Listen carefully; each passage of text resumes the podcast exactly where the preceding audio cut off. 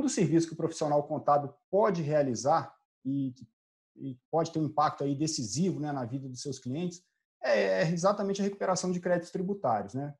Como é que ele pode encaixar esse trabalho dentro do conceito de contador consultor? Excelente. Vamos lá, Fred.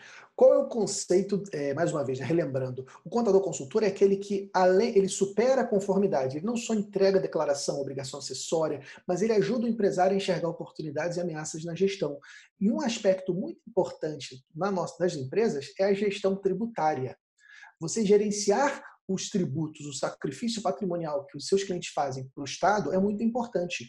E o Brasil é um país complexo, existem oportunidades tributárias que muitas empresas não enxergam.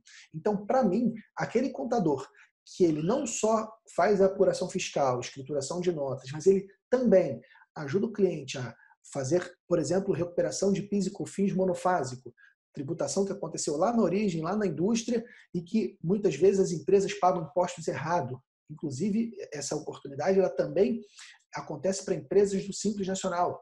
Então, empresas que têm produtos monofásicos, restaurantes, bares, é, farmácias, autopeças, todas essas, empresas que têm alguns produtos com tributação monofásica, muitas vezes têm oportunidade de recuperar esses impostos pagos nos últimos cinco anos.